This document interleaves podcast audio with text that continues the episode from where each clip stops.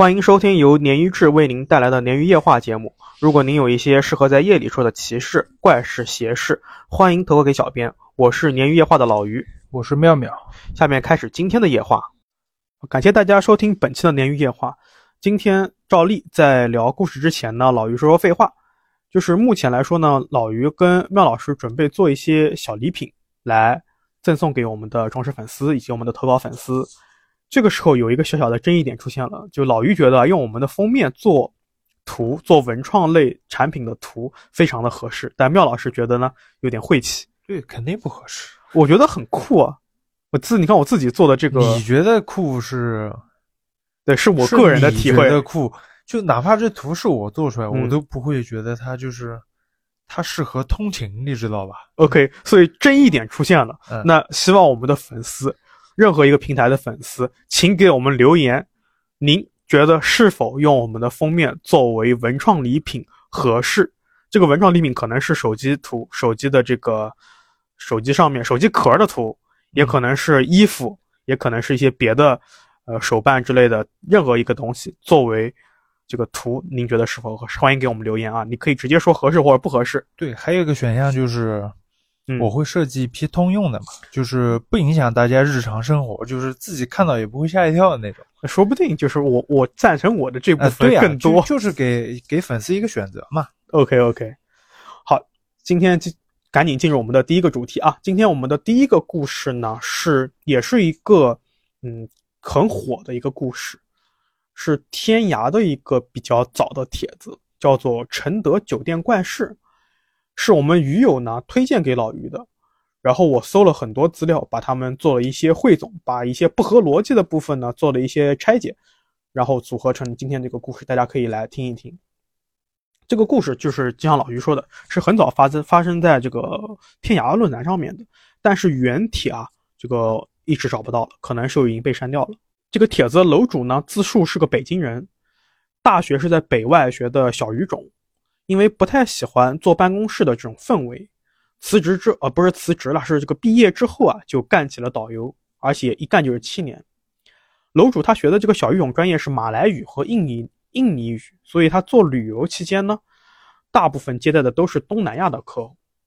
楼主说，这个东南亚的有钱人呢还是以华人居多，所以在来当地游玩的这个游客里面呢，华人几乎占了一半。他们对祖国的文化历史都非常感兴趣。来北京除了最著名的五大景点以外，基本上有一半的这个马来团和三分之一的印尼的团都要去承德啊，承德避暑山庄嘛。嗯，经历过这么多年的一个经历啊，楼主说，只要是去承德的团，他能推就推，就不去就推给别的导游。嗯，楼主还说呢，其实。他们的旅行社导游都不太愿意去接承德的团，除了几个男导游，他没有办法推，其他的导游都会把他推掉，因为有故事有问题啊。说这个承德到底是有什么问题呢？反正我看这个帖子一开始还好，后面也是越看越麻，而且我觉得这个楼主啊，他做导游有点可惜，可以去写书，文笔挺好的。楼主说去承德的话呢，一般是旅社都会住在两个签过合同的酒店。其实不光旅行社这样，很多大公司也这样。比方说，你这个公司要常年去某一个地方出差，他会跟当地的某一两家酒店签合同，就长期的对长期合同就会很便宜。嗯，呃，分别这个里面说的酒店分别是 YS 和 LL，我不知道这两个酒店是什么，就是哎，你不需要知道啊，你每次总是想要知道别人的隐私，这是可能是行业行业小隐私，估计做导游或者做旅游的，大家一看就知道了。对呀，啊。如果大家有知道的，可以后台私信给我解，帮我解惑一下。你非得知道是吧？我就好奇心比较重啊。零二年的时候，楼主第一次去承德，当时叫京承高速还没有修好，路上呢又耽误了一点时间，所以当他们团啊到当地已经是晚上十点半了。草草吃了晚饭之后呢，地陪就带着当时的这些团友入住酒店。那个时候已经是凌晨十二点半了，楼主当时很累。他就把这个分房的这个事儿啊交给地陪做了，那自己呢就在大堂的沙发上面休息。他一边休息一边看这个行李员啊把这个行李从车上卸下来。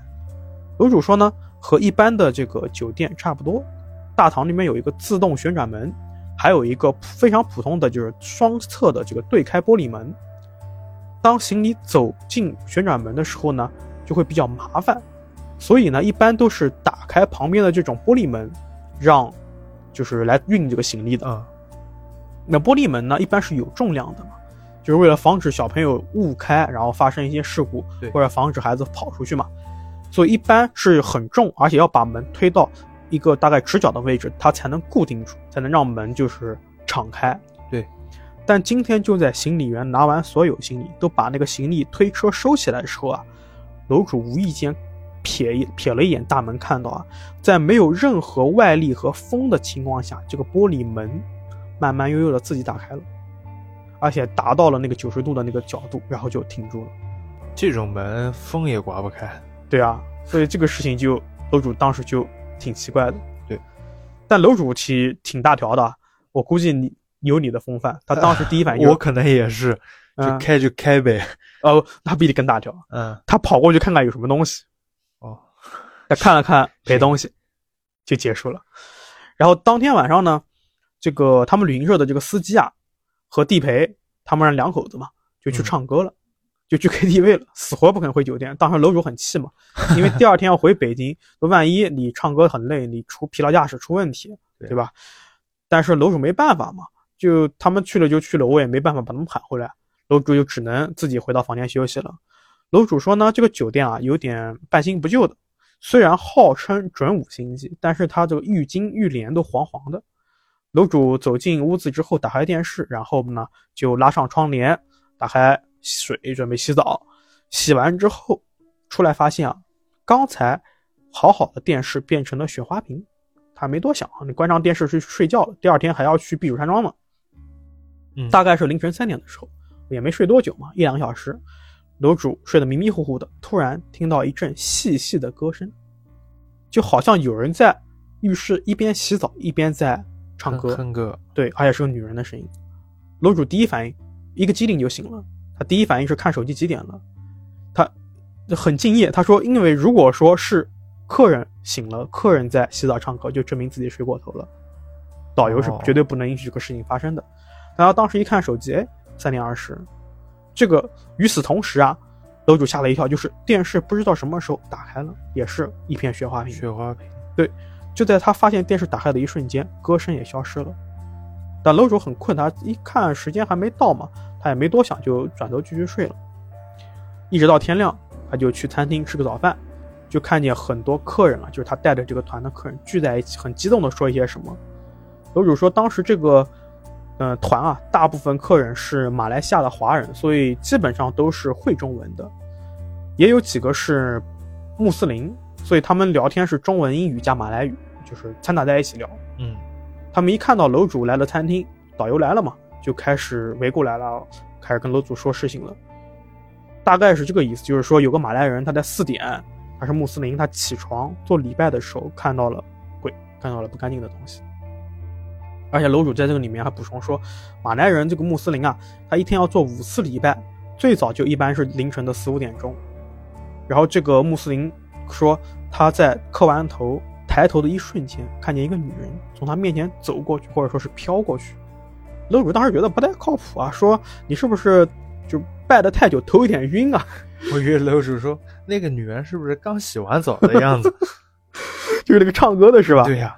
然后楼主就安慰了这个团友两句，然后这个穆斯林的大妈就一直用他们的这个穆斯就怎么样马来语，或者是穆斯林里面特有的一种话，就一直在说。就祈祷，大概就意思是什么，呃，珍珠保佑之类的。嗯，然后还说以后再也不来这边。这个时候呢，有几个华人的这个团友也过来了，跟楼主说，感觉晚上睡觉的时候床边站着人。楼主当时就觉得，哎，你这些人就是瞎起哄，人云亦云。但是他也不好意思找酒店说，他也不能喷自己的团友嘛。嗯，那他当时为了躲避，他就下楼直接去了大厅。这个时候正好看到。地陪跟司机回来，等于这两人唱了一夜，也可能出去了一夜。那地陪这个大姐一看楼主就问说：“哎，睡得怎么样啊？”然后楼主说：“嗯，还行吧，就是这些旅客啊，没事找事。”然后就把这些事情跟地陪大姐说一遍。地陪大姐一听，用习以为常说：“这你也不害怕？叫你去跟我们唱歌，睡在 KTV 也比在这儿强啊。然后司机也是说，怪不得呢。对啊，司机也说，第一次叫你跟着，我就是跟着我们。你第一次来叫你跟着我们，你还死活不来，好像是我们要占你便宜一样。这回吓到了吧？嗯哼。楼主说，当时因为自己年纪很轻，而且又是第一年做导游，所以也没觉得有什么太大的问题，就觉得这个夫妻是在逗自己、吓唬自己。但是随着他来带这种这个这条线的团啊越来越多，第二次、第三次来承德。又碰到类似的事情，所以才会心生胆寒，觉得确实是这个酒店是有问题。出了些什么事儿呢？楼主说，呃，在帖子里面说的啊，说有旅客说洗澡，这个浴帘拉到一半的时候，看在水汽模糊的镜子里面看到两个人的影子，都不止他一个。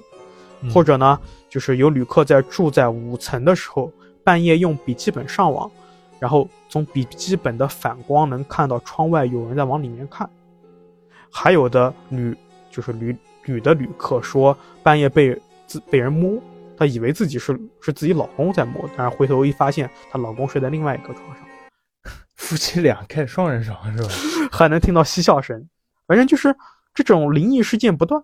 嗯，OK，然后后面这件事情就是一个单独的事情了。这个这一次呢，楼主说是也是去承德，这些旅游司呃开旅游车的这些司机啊，闲的没事。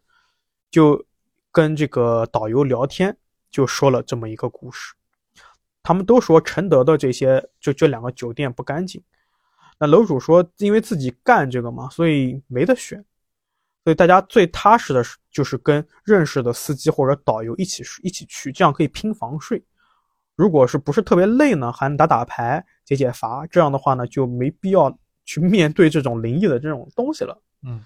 那这个故事呢，发生在那个 L L 开头的那个酒店里面。嗯说这个酒店呢，就是有三个司机，他们开了个三人间，然后晚上呢就开始打牌。这个司机 A 呢，手气非常好，到了后半夜啊，已经赢了一千六百多块钱了。我靠啊！司机 B 又说：“那你今天运气这么好，打牌赢了这么多钱，小心啊，弄到不该挣的钱。”然后这个司机 A 就得意忘形说：“呃。”干人走走财运，鬼挡也挡不住。我打牌就是赢。然后话音刚落，司机 A 眼神就发直了，然后嘴里面发出那种咳咳的那种声音，然后就抓起这个桌上的钱就往自己嘴里面送。当时司机 B 和司机 C 都看傻了，一个劲的叫他名字，然后把他这个手往外抢，就不要让他往嘴里面塞钱。嗯，他还他钱被拿走之后，就不停的抓桌上的牌。和烟头往自己嘴里面塞，哎呦，一直到司机 B 拿水灌到他嘴里面，然后淋到他脸上，他喝到呛水，他才醒过来。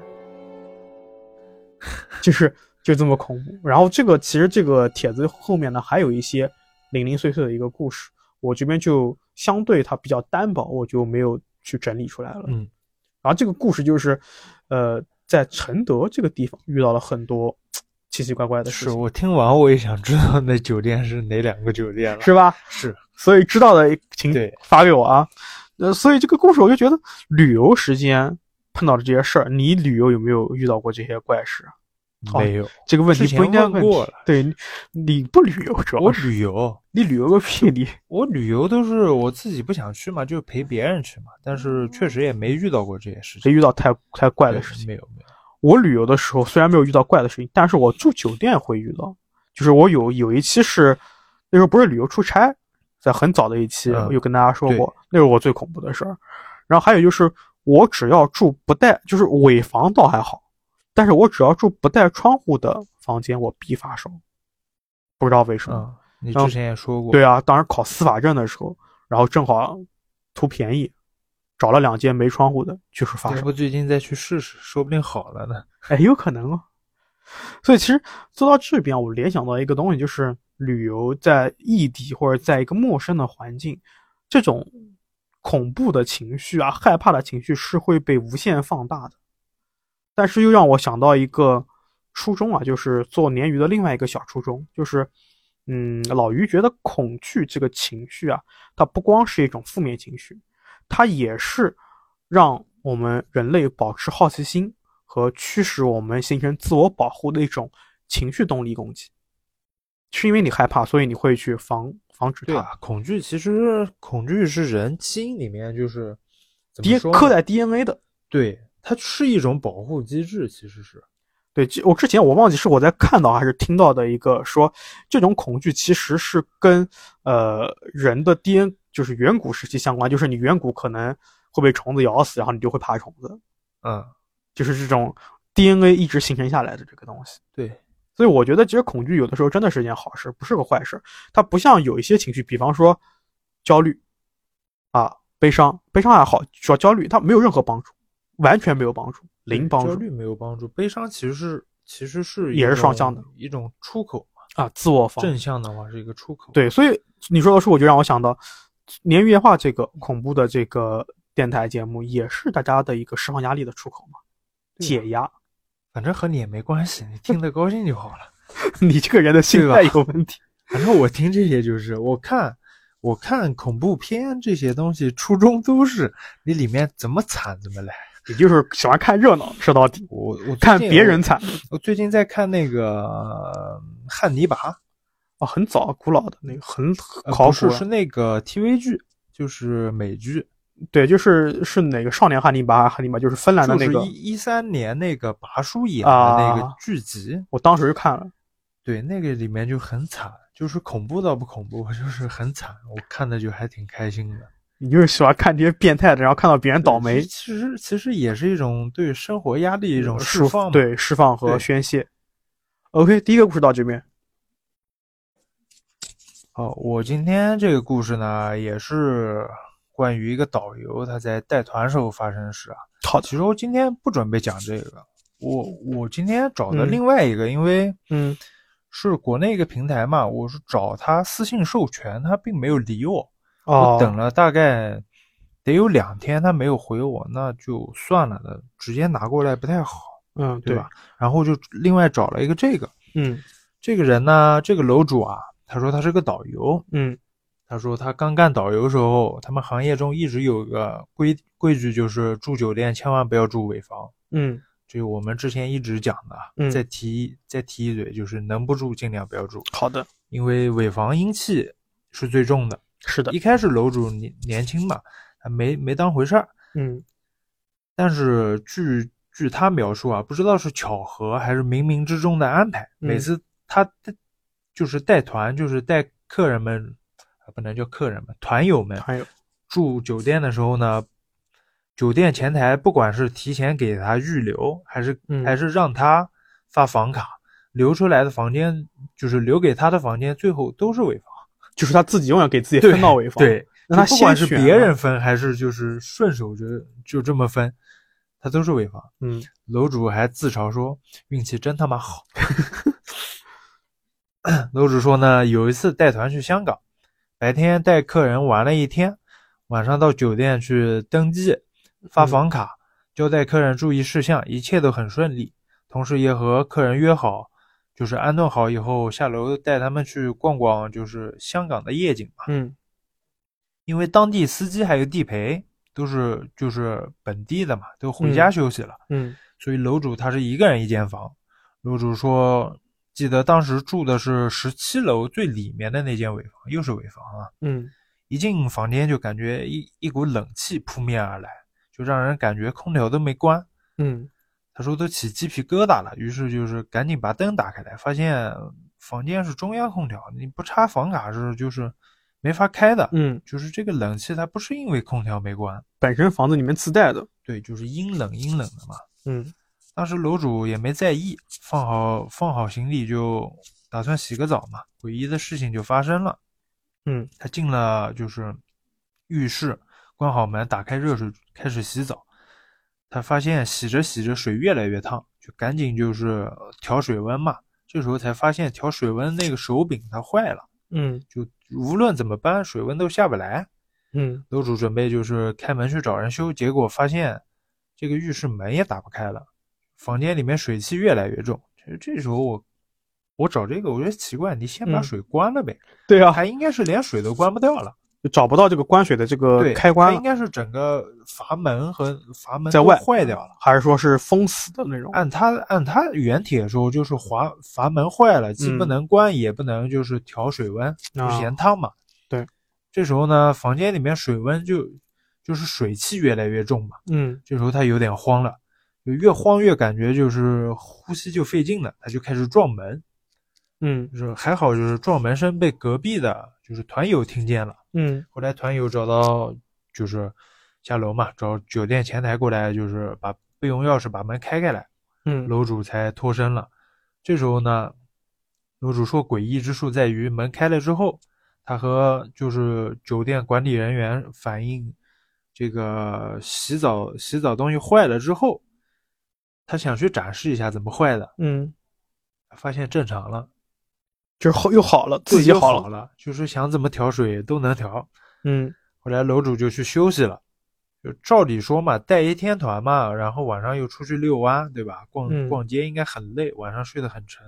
但那天晚上呢，楼主他描述就是醒了很多次，嗯，期间还有几次差点从床上掉下去，就感觉有人在挤他下去一样，我去，有没有有点，就没有了哦。我还说刚准备说有点发麻，然后后面是不是有一，些其他的应？该是没有什么事情，是这应该是他整一整个晚上的就是体验就是这么多。那这个楼主他本身是内地的人，对，他是内地的，那其实香港这种事情，我觉得相对更会比内地会更恐怖一些，因为香港这个无论香港还是台湾比较毒性这些事情。而且我觉得没有其他意思啊。香港和台湾的，尤其嗯香港建筑风格嗯，比较邪门，呃，你指的是那些老老香港老的地方是对？老楼，是的，是的老楼加上那种霓虹灯嗯，那种感觉，而且香港有很多楼，它是一次一个楼里面住很多人嘛，对啊上上千号人都有，对那种，对，确实。好，今天的第三个故事是目前咱们鲶鱼成本最高的一个故事啊，是我为了让我的朋友来把他的这个真实经历讲出来，威逼利诱加请喝酒请吃饭，整个一整套走齐了啊。呃，老于这个朋友呢，他因为我老于确实有一些朋友在听啊，所以他需要匿名。那我们下面呢，按惯例就简称他为老刘啊。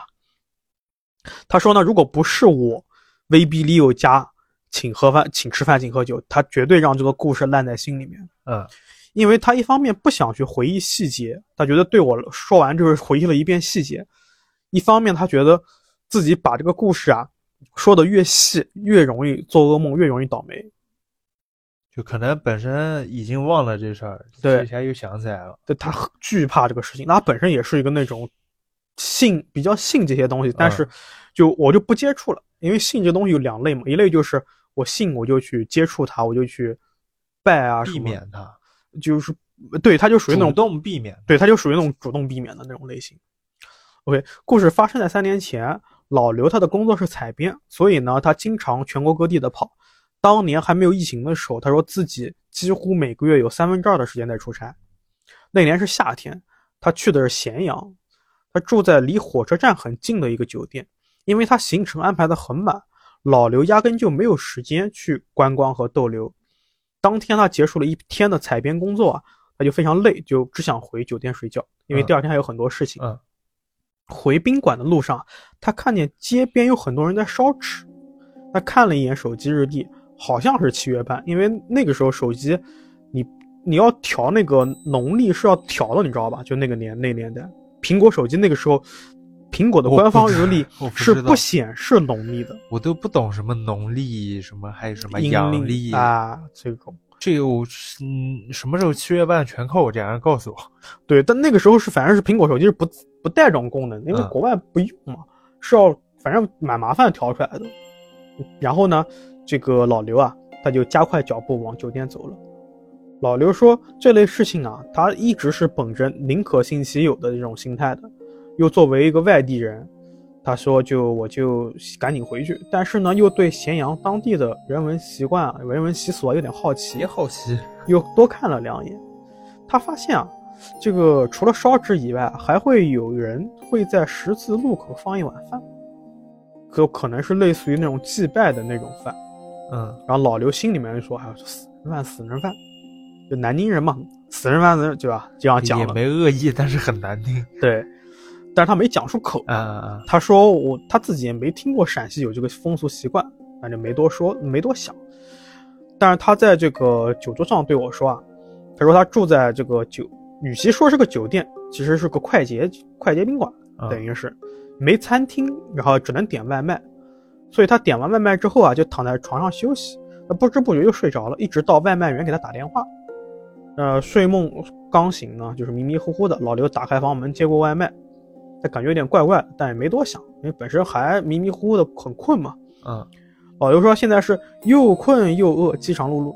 他说自己完全是无意识的一个状态，打开外卖，关上门，呃，先关上门，打开外卖，然后开始机械的吃吃饭。他准备随便吃两口就赶紧睡觉去。但是啊，他越吃越清醒。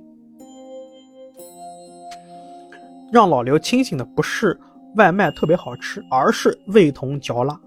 老刘越吃越觉得不对劲，说怎么吃到嘴里面这个食物啊，不仅没什么香味，而且也而且干涩无味，甚至还有一种怪味。吃到死人饭了，哎，真的。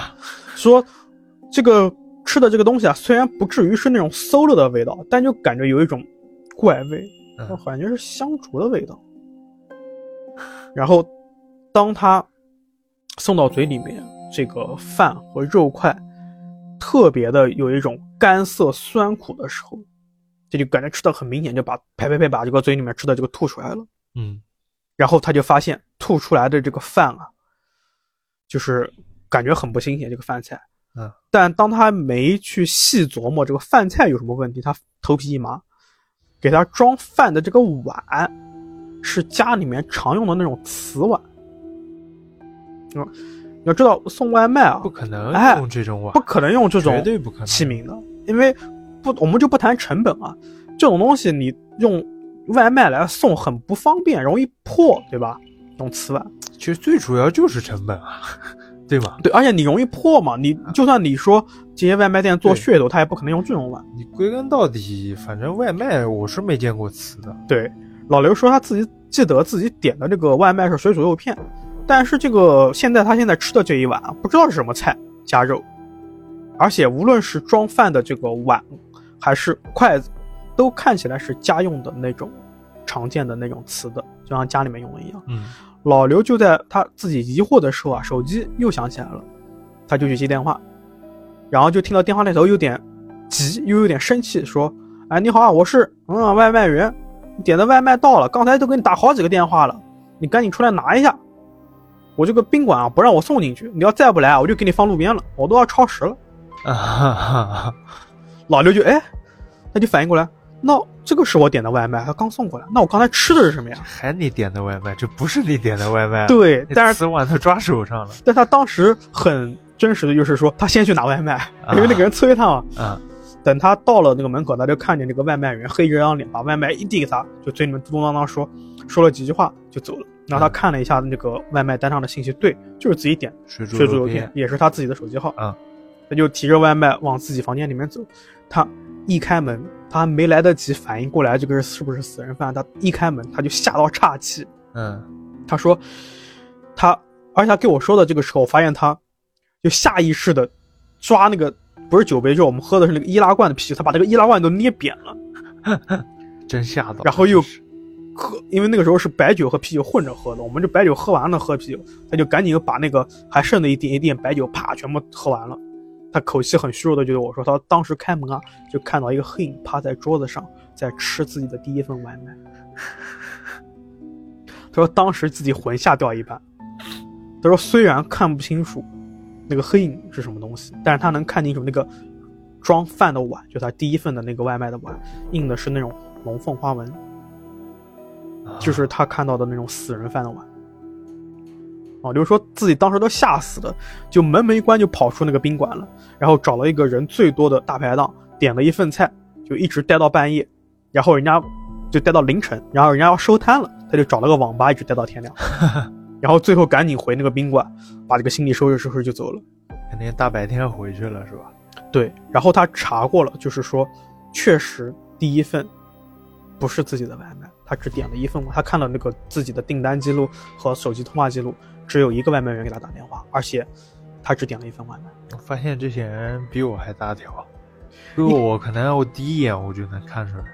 一开始他可能是没想到，因为就是我们做节目之后，可能你说要没做节目，你会不会有这种意识？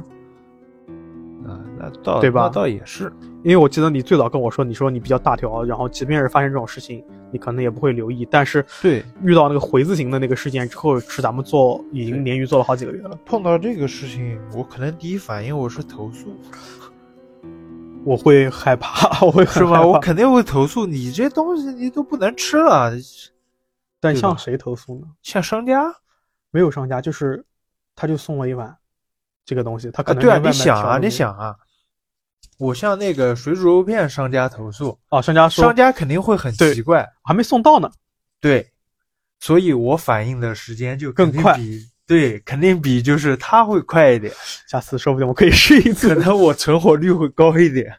然后我我看到这边我就去查了一下，就是因为这个事情是有一种呃死人饭鬼饭嘛，我就想查一查这个鬼吃饭到底是个什么状态。在子不语里面有个叫李卓遇鬼，他这个时候他说鬼吃米饭呢，他是把那个饭啊倒在地上，然后闻一闻。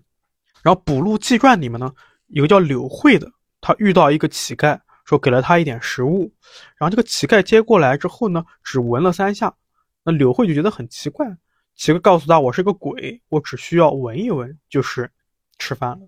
所以其实可能对鬼来说，它不存在一个吃的一个动作，它就是闻。嗯，那个黑影可能就是去闻那个饭，包括《聊斋》里面有很多对鬼吃饭的一个描写。一提到鬼吃饭，我第一我第一个印象是那个叫做《加勒比海盗》，我忘记是第一部还是第二部了。就是那个 Sparrow 船长他的死对头，他那个时候变成那种不死不死干尸啥的，嗯，他在月光底下会变成那种干尸的状态，他就吃东西就从肚子里掉出来。就鱼吃一半漏一半嘛，对对吧？那个我对对对也记得，还有喝酒也是。，对对对，我第一反应就是那个。嗯，所以其实鬼吃饭到底是用什么状态啊？其实蛮值得深思的。鬼吃饭这件事情很诡异啊。而且很多说什么见鬼什么东西都是有跟死人饭相关联的。啊，鬼吃饭，确实挺挺奇怪的这个行为。是的。OK，好，今天的鲶鱼就到这边就结束了。欢迎大家对鲶鱼的持续关注和支持。如果您有一些适合在夜里说的奇事、怪事和邪事，欢迎给鲶鱼投稿。任何一个可以联系到我们的平台都可以向我们投稿。那如果您喜欢鲶鱼故事，也可以点击订阅来关注我们的鲶鱼夜话。只要您订阅之后，我们更新了就会有相关的提示。OK，拜拜。拜拜。